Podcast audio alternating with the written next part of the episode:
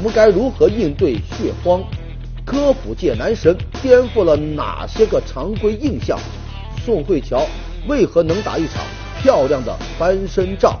更多精彩尽在本期《杂志天下》。观众朋友，大家好，欢迎收看《杂志天下》，我是廖杰，和你一起来关注正在流行的话题。节目开始，杂志封面最新一期的《中国新闻周刊》封面话题：血荒启示录。说最近啊，很多需要做手术的患者呢，都在做同一件事，那就是等。为啥呢？因为没有血啊。每年春节过后啊，都会经历一次血荒啊。不过今年的血荒呢，好像来得更为凶猛。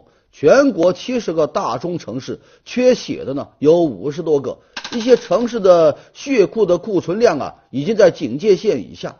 有的医院呢，因为缺血啊，就停掉了百分之八十的择期手术。有的患者手术呢都被推迟到这个六次了，在医院的输血科里啊，血那就是米呀，必须得要按米下锅的呀。有医生就说了，以前安排手术都是根据这个病人的病情啊、手术室的排班呐这么来安排的，可现在呢，必须按照用血量来安排，把那些不需要用血的手术啊可以往前排，而那些用血量比较大的只能延后了。有的医院，他为了缓解这种用血紧张啊，在最开始收治病人的时候，他甚至啊都根据血型来选择病人入院。如果 O 型血特别紧张，而你正好是需要 O 型血，那不好意思啊，您还是另选其他医院吧。造成血荒的原因有很多，最直接的呢就是献血的人少了。根据国家卫计委的数据，二零一四年。我国无偿献血率呢只有百分之零点八五，一百个人里边还不到一个。而根据世界卫生组织的指标，如果想要满足本国临床用血的需求，人口献血率呢最低都要达到百分之一。那在一些个发达国家，这个比例就更高，人家已经达到了百分之四点五。在这，我就想问一句啊，您上一次献血是什么时候呢？或许也想问您。有献过血吗？库存量这么少，但那些事关人命、必须要做的手术，你必须得要做呀。于是呢，又有了一个词叫互助献血。在一些医院，八成以上都是靠互助献血啊来维持的。这互助献血呢，从字面上看，那就知道啊，是大家互帮互助啊。如果医院啊血量紧张，患者呢就可以召集他的亲属啊、啊亲戚啊、朋友啊。来献血，一开始呢，这互助献血啊，被列为是无偿献血的一种补充方式，也是一种这个应急的手段。可现在啊不一样了，这互助献血啊，都成了血贩子在操作，这作假了。只要申请一张单子，证明这个患者和那个卖血者的关系，然后呢，微信支付就可以解决了。这种被法律所禁止的这个地下血液买卖。在血贩子的操控下是野蛮生长啊！有时候啊，两百 cc 的血啊，它能开价开到上千。这种暴利的贩血生意呢，那就是饮鸩止渴，是对无偿献血的一剂毒药。那为了打击这个血贩子呢，这个公安机关曾经进行过大规模的查处。不过呀，每隔一段时间，他们又重新活跃起来。没办法呀，都是缺血闹的呀。有专家就说了。其实我们招募新的献血者的能力其实并不弱，问题出在哪呢？在于留不住，这也就成了血液稳定供应的一个短板。有很多人他抱着无私的情怀啊，兴冲冲的去这个献血，献血之前各项信息让他填写的是挺完整的，可献完血之后呢，没音了啊！从我身体里边抽出去的血去了哪？有没有用？被谁用了？什么都不知道，在官方沉默不透明的时候，那那些个血液被倒卖呀、被拿去浇花这样的传言、谣言，就一次次增加了献血者的疑虑，觉得是不是被骗了？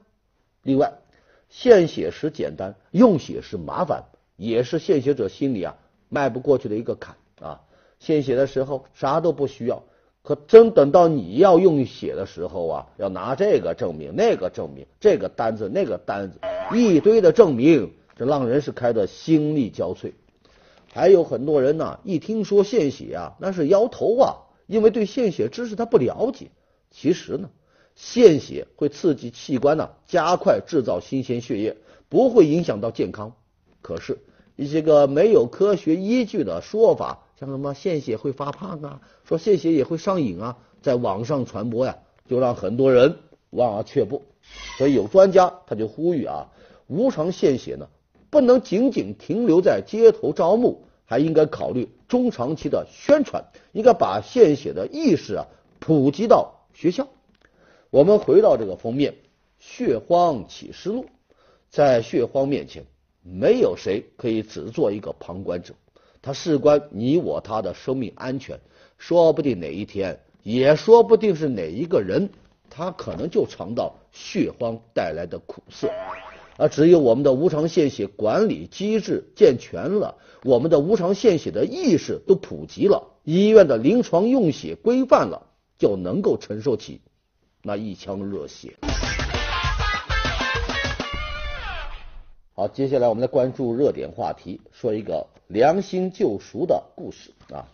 说前不久啊，这个浙江的徐女士啊，正在上班，一陌生女子呢找到她，见面就塞给她一万块钱，还连声道歉，说徐姐，这一万块钱你一定要收下。四十多年来，我一直为当年的过错心里受折磨。这徐女士当场就愣住了。这女子是谁呀？四十多年前她犯了什么错呢？原来啊，她呀是徐女士的小学同学，叫施女士啊。这四十年前，施女士呢还在读小学三年级。那个时候家里穷啊，父母呢也没给什么零花钱。有一天呢，他饿，饿的实在是受不了了，就偷偷的从这个小徐同学的铅笔盒里拿走了一毛钱，跑到学校门口买了两个烧饼吃。后来。小徐同学发现少了一毛钱呢，哭啊啊！有一边哭一边找啊。这小石同学啊，看在眼里，可当时呢，实在是没有勇气承认。这小学毕业后，两个人就再也没有见过面了。一眨眼，四十多年过去了，这件事啊，是一直搁在这个施女士的心里，一直让她心怀愧疚。前不久啊，她终于是找到了当年的这个徐同学。那不仅诚恳道歉，还拿出一万块钱想要弥补过错。这徐女士倒是坚决不肯收，她就安慰：“哎呦，你不要将这个当年的小事啊放在心上。”施女士说了：“这个心结啊，折磨呀，折磨了她四十多年呢，那总算是解了这个结呀。”听完这么一个良心救赎的这个故事啊，有人就开玩笑说：“当年是谁偷了我的橡皮擦的？赶紧还过来！” 当然了。也有一些人就在感叹，说当年也偷偷的拿了同桌的一根彩笔，下一次找机会一定当面道歉，免得良心不安。有专家就说了，这件事呢，它不仅有正向的激励，也有一些反向的警示。那什么叫正向的激励呢？你要知道啊，人非圣贤，孰能无过呀？那当时的施女士是一个小学生，偷了一毛钱，买了两个烧饼。对于懵懂的孩童来说，在人生的旅程当中，他也会犯下一些这样的错误。难能可贵的是啊，施女士一直对这个错误呢心怀愧疚，坚持要寻找失散多年的同学，要偿还这一笔良心债。这就是对良知的坚守，其实呢，比金子啊更珍贵。那什么是反向的警示呢？您想想看啊。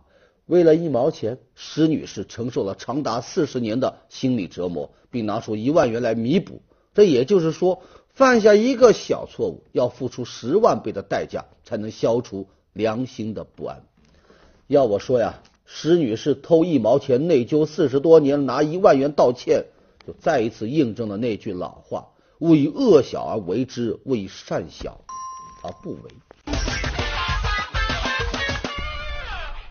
前不久，河南一名在校大学生因为欠债上百万无力偿还而选择跳楼自杀。在跳楼之前，他还给同学发了一段遗言，里边的每一句话都深深的透露着绝望。那么，一个普通的大学生如何能够背负上百万的债务呢？又是什么逼得他走投无路了呢？据同学讲啊，他是班长啊，这班长通过校园网络贷款的平台啊。以同学们的名义呢来贷款，这个同学贷一万，另外一个两万、三万，加起来一共好几十万。而同学们呢却毫不知情，只等到催债公司找上门来，才发现好些个同学啊都已经身负巨额的债务。事发后，这班长就给每一个同学打了一张欠条，可最终还是啊无力偿还，竟然就选择跳楼轻生。按理说，任何借贷都需要本人亲自办理，但是呢，同学毫不知情，既没有本人签字，又没有委托授权，那么这些个贷款是怎么被成功受理的呢？原来啊，这校园网络贷款呢，它根本就不需要担保，也不需要什么资质审核，只需要提供身份证和学生证，再填一个表格就可以了。这班长恰好就可以提供同学的这些个证件。就顺利的呢贷到了款，所以啊，有专家就说了，这个班长的行为的确涉嫌诈骗，但如果不是校园网络贷款平台它的审查形同虚设，甚至是纵容违规，这骗贷行为怎么可能成功呢？又怎么会累积到上百万的债务呢？这些年来哈，这校园网络贷款呢，打着门槛低、放款快的旗号啊。快速的野蛮扩张，只顾着啊占领这个市场，却不顾大学生的经济状况。那有人就说了，大学生他只是贷款买一部手机，每个月还这个一两百块钱，根本没什么伤害呀。其实不然，很多大学生往往就是从一部手机开始，步步沦陷。你比如去年底有一个媒体报道啊，说湖北有一个大学生。为了购买豪华这个这个手机啊，申请网上贷款。随后呢，他是拆东墙补西墙，不断的找其他的贷款公司来贷款还债，这样利滚利，息滚息，最终呢欠下了七十多万元。所以说呀，校园网络贷款看似额度小，实际上是连还贷连还债，看不见尽头。另外。这校园网络贷款还以低息甚至无息这样的优惠来吸引大学生啊，但是呢，往往就存在一些陷阱。你比如，一旦到期没有还款，你就要支付违约金。违约金那是多少呢？贷款金额的百分之七，也就是说，你贷一万元，违约金高达这个七百元。不仅如此啊，这些个贷款公司的催债手段呢，还非常的狠。一旦学生还不起钱，他就威胁让你。毕不了业，跑到学校去闹，闹个不得安宁。对此，有专家就说了：大学校园呢，本应该是宁静的，奈何呢？这网络贷款就像一匹脱缰的野马，横冲直撞，扰乱了校园的清静和美好。年轻的学生接受新事物本来就快，这网络贷款又满足了他们超前消费的需求。如果不给这个网络贷款这个野马套上缰绳，势必啊。还会造成更多的校园悲剧，所以要我说，校园网络贷款可千万别带来恶果呀。接下来进入板块，杂志标题，最新一期的《博客天下》文章标题：花巨款当仆人。英剧《唐顿庄园》让英国城堡是火了，也让城堡里的仆人火了哈。于是呢，有人就在这里边呢。看到了商机，说英国一座城堡已经有六百多年的历史了。在这个唐顿庄园大结局之后呢，这个城堡的主人就把这个城堡啊精心的这个收拾了一番，对外开放，让糖炖粉呐来过瘾。不过这个开放不是免费的哈，这里提供楼上和楼下两种服务。这楼上的顾客呢，你可以奢华的享受贵族生活，衣来伸手，饭来张口。而楼下的是仆人生活啊，则要洗衣做饭、擦鞋，还要伺候楼上的所谓主人呢。这两种服务的体验价格呢，哎，一样的，都是两万多人民币一天。原以为吧，大家伙肯定都喜欢到楼上当贵族啊，楼上的生意肯定更火爆啊。可是没想到啊。蜂拥而来的客人呐，在楼下排起了长队，都争着抢着要花钱去做那个吃苦受累的仆人。他们甚至愿意花更多的钱来重现那剧中自己最爱的仆人的那个片段。你看，花巨款当仆人，这叫啥呢？有钱难买我乐意。接下来是环球人物文章标题：着急过马路，你最好面带微笑。嘿，有的时候啊。经过那没有红绿灯的这个路口啊，又着着急要过马路，可是呢，路上的车丝毫没有减速的意思，有的甚至一路鸣笛呀，加速经过，让人是又急又气。最近，法国有一项研究给大家伙出了一个主意啊，说着急过马路的话呢，您最好啊面带微笑，因为司机在决定要不要礼让行人的时候，那真的是在看脸。研究就发现，司机如果面对的是一位面带微笑的人哈。大约百分之七十的呢，都会选择放慢车速，礼貌让行。而如果面对的是一张表情严肃、冷酷漠然的脸，那这个比例啊就直线下降，降到了百分之三十多。这就叫啥呢？爱笑的人运气一般都不会太差呀。好，接下来进入板块，杂志图片。南美一对老夫妇在开车回家的路上，偶遇一只迷路的帝企鹅。在那一望无际的公路上，只见一只小小的、摇摇摆摆的背影，正坚定地往前走。老两口啊，特地下车关怀一下小企鹅。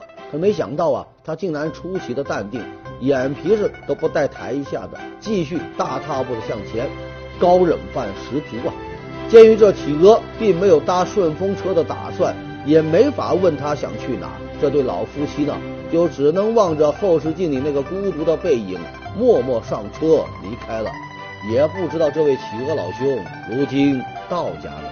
泰国一家拉面馆的老板长相酷似男神吴彦祖，还自带八块腹肌。每天到他们家吃面条的这个女顾客呀，队伍都能排到大街上去了。而且呢，都是边吃边拍照，免费给他呀到那朋友圈去打广告。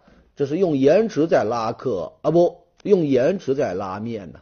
美国一位化妆师为了用最美的样子来迎接女儿的出世，直接把产房装修成了化妆间，在里边一边生孩子，一边认真的化着妆。妆是化好了，孩子也差不多要生完了。漂亮妈妈，哎呦，精神可嘉呀！接下来是环球人物文章标题：科普男神，左手物理，右手摇滚。一说起科学家呀，可能很多人脑海中的第一印象就是这么一幅场景：穿一身白大褂，表情严肃啊，戴着这个啤酒瓶盖那么厚的眼镜啊，顶着一头蓬松的乱发，一手拿着仪器，一手拿着烧杯，然后呢，在实验室宅宅到地老天荒。喜欢看美剧的朋友呢，那联想到的可能就是这几位生活。爆炸里的四位男主啊啊，样貌平淡无奇，这个头脑绝顶聪明啊，性格呢却是呆萌与奇葩齐飞。但咱今天要说到的这一位，那绝对要颠覆你以前的想象，有多不一样呢？啊，就这么说吧，你能脑补出谢耳朵汪峰和吴亦凡的共同体吗？今天要介绍的，哎，就是这么一位男神，他还真就是这样一个集严肃科学和时尚流行于一身的美男子，就是照片上这一位布莱恩·考克斯。在咱们这呀，熟悉考克斯的人呢可能不多，可要是搁他们的英国，那就相当于吴彦祖一般的存在，家喻户晓，妇孺皆知啊。人家身上的标签是什么呢？摇滚圈最懂物理的，物理界最会玩摇滚的科普男神。您看啊，在摇滚界。他十五岁就开始担任摇滚乐队的键盘手，在乐坛摸爬滚打了十几年呢。更有趣的是啊，他加盟的那支乐队呀，还颇有些个传奇色彩啊，竟然在政坛呢崭露过头角。一九九七年的时候，他们乐队的一首歌被当时的工党选为参选竞选的歌曲。就在那一次呢，人家工党的领袖布莱尔还真就成功当选了英国首相。你说六不六啊？而就在他们乐队最跑火的时候，他又毅然选择了退出啊，开始专攻什么呢？专攻学术，因为他觉得宇宙奥妙比流行音乐更激动人心。哎呦，一转身，一猛子扎进到了高能物理的研究，一路读读读到博士毕业，还留校当了教授呢。你看，从摇滚到物理，这跨界跨的都赶上好几个太平洋了啊！你以为故事到这就结束了吗？非也，人家可是个相当不安分的主啊！明明可以靠才华，偏偏呢，他还能靠脸啊！凭借他的这个高颜值和好口才，很快他又被英国广播公司 BBC 的科学栏目啊给相中了，被拉去主持，主持了好几档的科普节目，什么太阳系的奇迹呀、宇宙的奇迹呀、生命的奇迹呀。他的科普理念是什么呢？啊，科学是性感的、酷酷的。哎呦，他把很多这个深奥的物理知识通俗的呢讲给观众听。你比如用小孩子的吹泡泡水来解释原子是如何结合的，用温度计伞和一罐水来测量太阳的威力，再加上他的语言很风趣啊，这节目收视率呢是蹭蹭蹭往上涨啊，破天荒的高啊，俘获了。万千英国的粉丝啊，这考克斯的人气那更是得到了官方和民间的双重认证。先呢是入选了《人物》杂志年度百大性感男士，后来又获得了英国物理学会、皇家电视学会的大奖。就连他任教的这个大学啊，曼彻斯特大学物理系，也因为他这个入学成绩的门槛都高了，水涨船高，甚至都超过了牛津和剑桥。成了全英门槛最高的物理系，更让全校男神们感激涕零的是，因为有这么一位男神老师在，报考这个学校的女生比例呀是明显提高了。妈妈再也不用担心在这读书的男生找不到对象喽。不过对此，考克斯教授还是相当谦虚的，他说是科学吸引了学生们。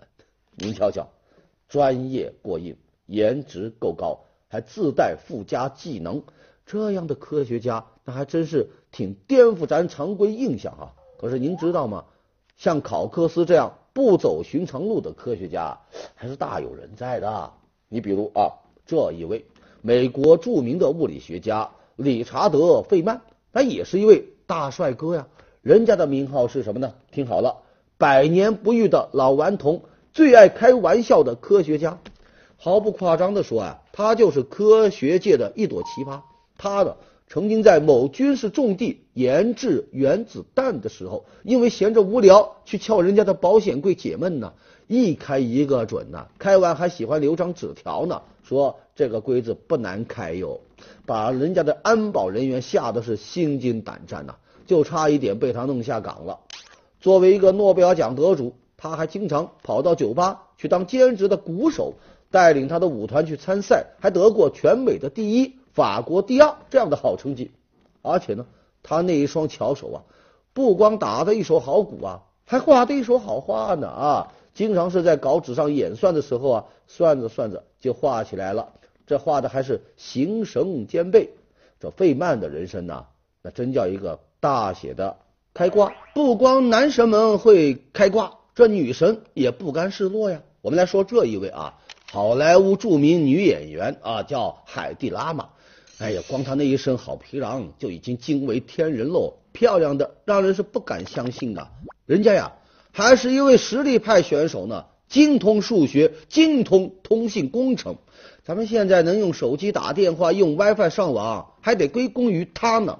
在一九四零年的时候，她和安塞尔共同发明了一项叫扩频通讯技术，在当时啊，是用于。军事上的用来抵挡这个敌方电波干扰的，也就是咱们今天这个 CDMA 这个技术的前身。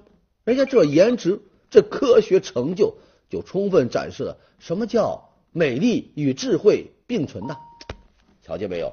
这是个开挂科学家的人生，那还真叫一个生活大爆炸。好，接下来看最新一期的《看天下》文章标题：宋慧乔就这样把自己美成个标杆。韩剧《太阳的后裔》一开播，就在韩国打破了多个收视记录啊，在中国社交网络上也是成为一股热潮。必须承认，这部剧最初吸引粉丝的呢是小鲜肉宋仲基那张帅气的脸，但是呢，再转头看看他旁边那个光彩照人的宋慧乔。很多人打心底里发出感叹的，流水的小鲜肉，铁打的宋慧乔。为什么这么说呢？因为三十五岁的宋慧乔都已经出道二十来年了，和他同期的什么这个这个这个，你看全智贤呐、韩彩英啊，都早已叫做欧尼呀，也就是姐姐啦。只有她依然被称为是乔妹。宋慧乔二十年如一日的这么美着美着，把自己呢美成了一个标杆。他十五岁参加模特大赛出道，十七岁呢凭借这个顺丰呃妇产科一举成名，十九岁通过《蓝色生死恋》是红遍亚洲，开启了韩剧女主必得绝症的先河。在戏中，宋慧乔被奉为邻家女孩的模板，这漂亮的是毫无争议呀。到了二十三岁，她主演喜剧《浪漫满屋》，摆脱了过去悲情女主的形象。成功扮演了一个傻白甜的女孩，也因此呢奠定了韩剧一姐的地位。